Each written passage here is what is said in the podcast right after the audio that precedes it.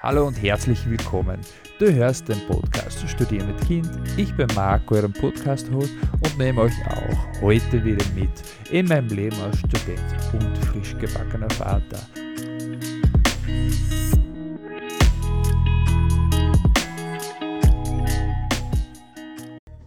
Ja, hallo und dann legen wir mal los. Ähm, wie vorher gesagt, ich bin Marc, ich studiere Lehramt an der Universität Salzburg ich habe einen fast einjährigen Sohn jetzt und ähm, bin natürlich dann auch Familienvater, der teilweise zu Hause ist. Nicht nur aufgrund von Corona, sondern auch, weil ich gerne bei meiner Familie sein möchte. Manche, die mich kennen, die wissen schon, dass ich keine gebürtige Österreicher bin. Und deswegen habe ich auch manchmal so grammatische Fehler in meine Sätze. Also bitte verzeih mir das, weil ja, man kann ja nicht alles perfekt machen. Ich habe ja schon ein perfektes Kind und dann muss man nicht noch perfekt Deutsch sprechen können. ähm, ja, jetzt komme ich dann mal zu dem Punkt, warum ich jetzt studiere und ob ich nicht arbeiten gehen möchte und für meine Familie sorgen möchte, so wie das eigentlich in unserer Gesellschaft gern gesehen ist, dass der Mann den Kost verdient. Und die Antwort darauf ist, ähm, das möchte ich auch und das habe ich auch lange Zeit. Nur war es für mich so, dass ich später, wenn ich alt bin und äh, doch vielleicht mehr Kinder habe oder vielleicht ein Haus bauen möchte, dann möchte ich einfach einen sicheren Job mit einem guten Lohn oder einen Lohn, womit ich einfach Sachen leisten kann. Ähm, und das ist als Saisonsarbeiter, sprich Skilehrer, Raft Guide, ähm, Sportartikelverkäufer, ist das einfach nicht die Sache. Ja. Da, da verdient man eigentlich, also man verdient schlecht. Es gibt natürlich Länder, wo man viel, viel, viel, viel schlechter verdient. Ja. Aber es ist ja nicht auf die lange Dauer ein effektives Modell, um einen sicheren Einkunft zu erzielen. Ja, wenn ich jetzt 55 bin, dann sagt der Sportjob, Marc, super, dass du da bist, aber wer kauft von einem 55-Jährigen noch einen, Sportski? Oder wer möchte noch mit einem 60-Jährigen eine Race-Tour machen? Keiner. Und deswegen habe ich jetzt umgedacht, jetzt bin ich noch jung zwischen Anführungszeichen, ähm, dass ich jetzt mal einfach einen sicheren und, und äh, gescheiten Job brauche sozusagen. Ja, wo man dann auch viel Zeit für die Familie hat, das war mir sehr, sehr wichtig. Und wo ich dann auch meine Leidenschaft äh, des Unterrichtens und des mit Menschen zusammenarbeitens unterbringen kann. Und ich habe mich dann entschlossen, Lehrer zu werden. Ja. Da das in Österreich aber universitäre oder auf jeden Fall Hochschulausbildung ist, je nachdem, was man unterrichten möchte, musste ich dann neben der Arbeit meine Matura nachmachen. Das Amtgymnasium habe ich besucht in Salzburg, zweieinhalb Jahre lang. Ähm, und die natürlich, sonst studierte ich jetzt nie, ähm, erfolgreich abgeschlossen. Was schon eine harte Arbeit war, muss ich ganz ehrlich sagen. Also neben der Arbeit oder neben einem Kind so eine Ausbildung zu machen, das ist vielleicht nicht das Leichteste und ich habe auch sehr viel Respekt für Menschen, die das tun neben ihrer Familie. Ja, weil es ist einfach gar nicht so leicht, das alles zu managen. Man muss das Kind befriedigen oder das Kind seine Bedürfnisse befriedigen, Essen, Liebe, Schlaf ähm, und man lebt eigentlich nach des Rhythmus seines Kindes und damals war es für mich schon ein wenig leichter, neben der Arbeit die Abend, das, äh, das Abendgymnasium zu besuchen, weil ich einfach da noch kein Kind hatte. Das, ist, das würde jetzt wesentlich schwerer gehen, muss ich ehrlich sagen. Arbeiten und Abendgymnasium und ein Kind. Also für die Leute, die das erzählen wollen, äh, habe ich irrsinnig viel Respekt, weil diesen Takt mit dem Kind, das muss man einfach äh, durchhalten auch und, und der Arbeit das zu machen. Da braucht man sehr viel Unterstützung von seinem Partnerin oder vielleicht von, wenn man keinen Partner oder Partnerin hat, von der Familie und wenn man die nicht direkt in der Nähe hat, dann wird das ganz schön schwierig und dann, dann muss man doch äh, relativ viel selbst leisten. Ja, und für solche Leute habe ich natürlich super viel Respekt. Also die verdienen einfach mehr Anerkennung auch, meiner Meinung nach. Ja. Aber um mal wieder zurückzukommen auf den Punkt, äh, ja, jetzt studiere ich. Ich werde dann im Endeffekt in vier Jahre Lehrer sein. Dann werde ich wahrscheinlich meinen Bachelor schon abgeschlossen haben und äh, berufsbegleitend mit dem Master beginnen, um den dann abzuschließen. Das muss man auch innerhalb von fünf Jahren nach dem Bachelor machen, sonst bekommt man keinen Fixvertrag hier in Österreich als Lehrer. Und da ich doch einen Fixvertrag haben möchte, äh, mache ich natürlich den, den Master direkt nach. Ja, aber jetzt bin ich noch im, äh, im Bachelor-Programm im dritten Semester und das läuft eigentlich jetzt relativ gut. Ähm, ich bin mit den Hausaufgaben gut auf und, und das mit der Planung, das läuft auch ziemlich gut. Ähm, zum Glück habe ich dann viel am Nachmittag buchen können, sodass meine Freundin ähm, auch Lehrerin in der Schule arbeiten kann und dann nachmittags nach Hause kommt und dann kann ich lernen und sie ist dann zu Hause und schaut auf unserem Kind. Das ist sehr angenehm, dass wir das so, dass wir das so planen haben können. Ja. Ähm, was aber schon wichtig ist, ist, dass man wirklich seine Aufgaben vor der, oder für die Uni durchplant und eine To-Do-Liste schreibt, ähm, ist meine Empfehlung. Das habe ich mal empfohlen bekommen vom äh, Projekt On Track von der Uni Salzburg oder von der ÖH ist das eigentlich ausgegangen, eine To-Do-Liste und das hilft mir sehr viel weiter ähm, meine Aufgabe einfach äh, abzuchecken. Also was habe ich zu tun, was muss ich noch, was habe ich schon gemacht, also was ist schon fertig, was habe ich schon abgegeben äh, und was steht dann in nächster Zukunft an, weil ja, mit, mit so viel Planung und mit dem Kind, da muss man wieder anziehen und zum Kinderarzt und dann muss man dorthin und dann hat man da einen Termin und dann muss man noch einkaufen. Da vergisst man leichter mal die Unisachen oder andersrum, man merkt sich alle Unisachen und vergisst natürlich das Kind dann Schuhe anzuziehen, wenn man rausgeht und steht da dann wie ein Kind in der Kälte mit Socken draußen oder äh, die Jacke falsch rum angezogen, ist mir auch schon passiert. Ja. Also deswegen ist es meiner Meinung nach super, super wichtig, dass man einfach äh, eine To-Do-Liste schreibt, ja, damit man das einfach schafft. Ja, so wie, und, und, so wie vorher gesagt, man braucht einfach viel Unterstützung von der, von der Umgebung, glaube ich auch. Also entweder vom Partner oder Partnerin oder vielleicht von Freunden oder, oder deiner Familie wo dann das Kind eine Zeit untergebracht werden kann, damit du lernen kannst oder die wichtige Präsentation abhalten kannst. Das ist, glaube ich, sehr wichtig. Ja. Ähm, vom Einkommen her gibt es in Österreich ganz viele verschiedene Möglichkeiten, äh, das zu sichern. Entweder geht man den Bildungsgrenz einem Jahr lang ähm, und, und schaut danach weiter, wie man zu dem Einkommen kommt. Was ganz, ganz Cooles finde ich, das Selbsterhaltestipendium.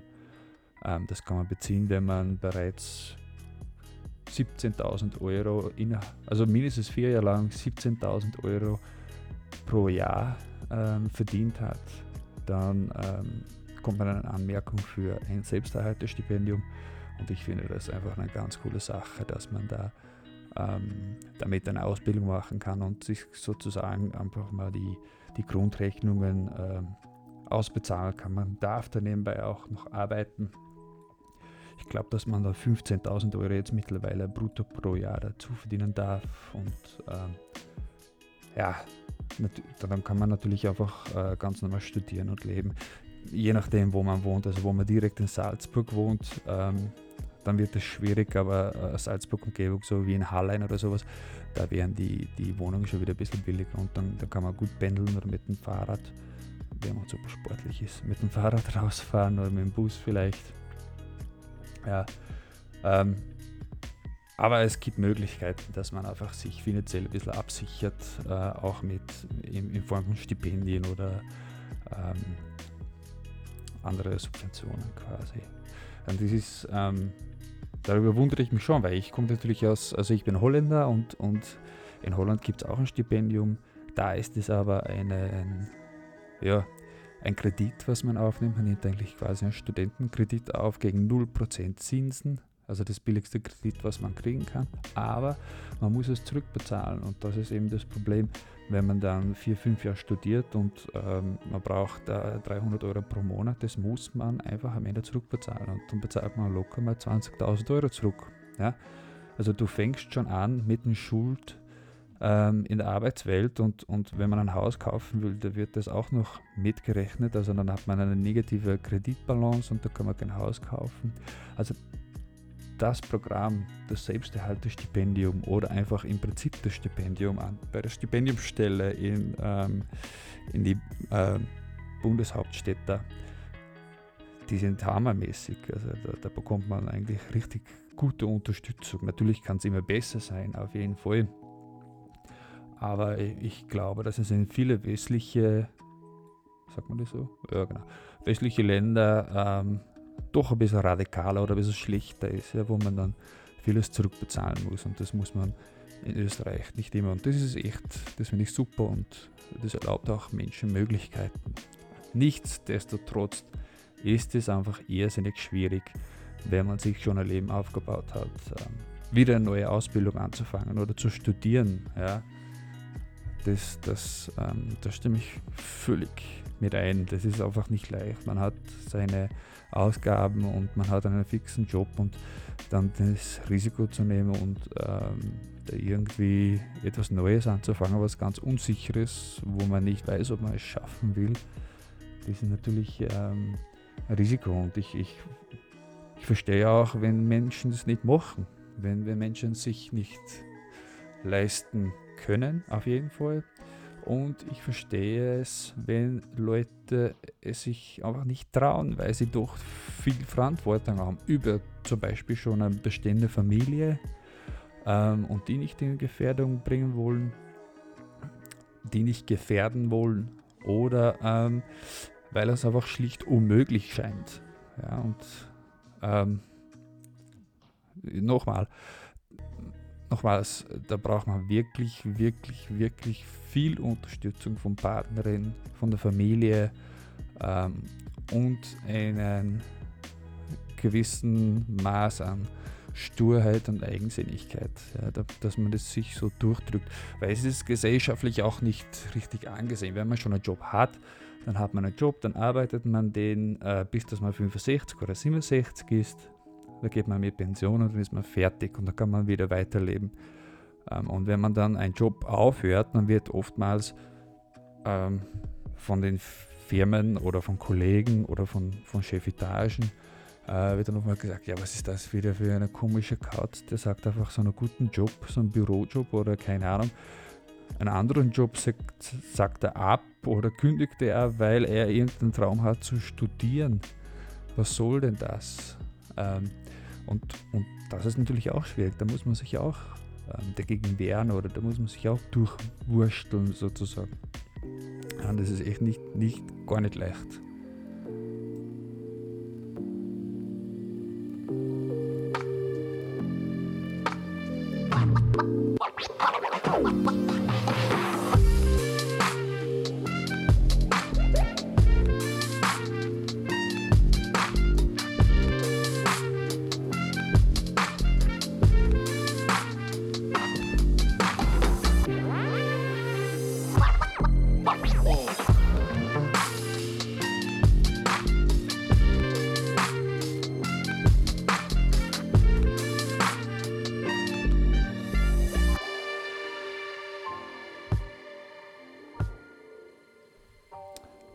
Muss auch sagen, wenn man das dann macht, wenn man sich dann durch den Ganzen durchwurstelt und äh, Möglichkeiten gefunden hat, das so zu machen, dann ist das eine Erleichterung und natürlich wird es irgendein Traum wahr.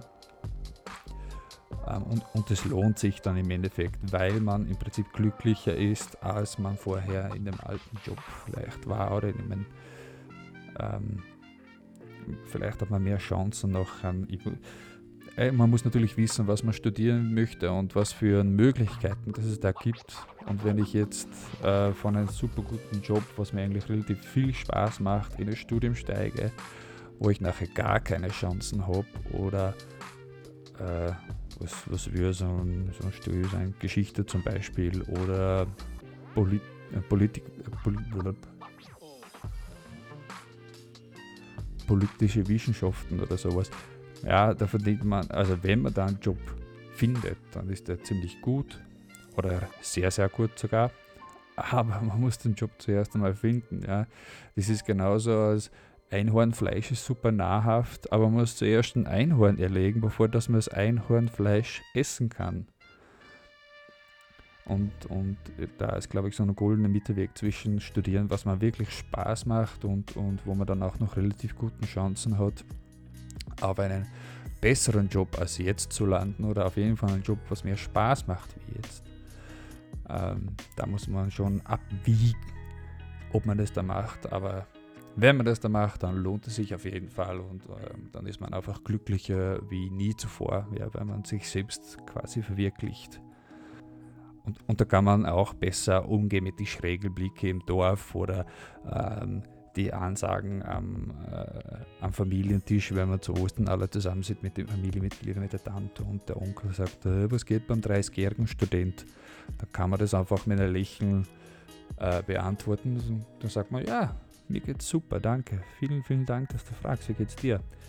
Ja, weil man einfach sehr zufrieden ist mit dem, was man macht. Und äh, wenn man in einem Job ist, wo man sehr unzufrieden ist, was man macht, dann nimmt man das einem ziemlich übel teilweise, weil man harakat schon ab in deren Job, was man nicht mag, mag und dann äh, kommt dann noch so eine blöde Meldung. Das, das gefällt keinem eigentlich irgendwie. Ähm, und wenn, wenn es dir gefällt, was du machst in der Arbeit, dann äh, nimmt man das einfach mit einem Stück mehr Humor. Ja. Was mich dann auch schon fast wieder zum Ende äh, von diesem Podcast bringt, ist, ähm, dass wenn man das alles schon macht und, und man, man studiert dann und man hat das so geplant, man hat eine, eine To-Do-Liste zum Beispiel und man hat eine, einen Plan geschrieben, da muss man das natürlich auch äh, durchhalten. Und äh, ich muss ganz ehrlich sagen, das fällt mir teilweise dann schon schwer. Ja, es ist teilweise schon sehr leicht, einmal einen Film einzuschalten oder eine neue Netflix-Serie oder äh, mal etwas Lustiges zu machen mit der Familie und den ganzen Tag weg zu sein. Was natürlich auch super schön ist und man braucht es auch für die Seele und das Kind braucht es und die Partnerin braucht es, dass man zusammen ist. Aber ja, die Uni scheißt eigentlich darauf. Ja. Die wollen, äh, an der Uni wollen die Professoren nur sehen, dass du deine Stunden abrackerst, dass du deine Abgaben abgibst und ähm, ja, die rechnen natürlich nicht damit, dass, dass man eine Familie hat und die, die glauben, dass die Studenten für die Universität leben und für die Arbeiten, die die Professoren abgeben.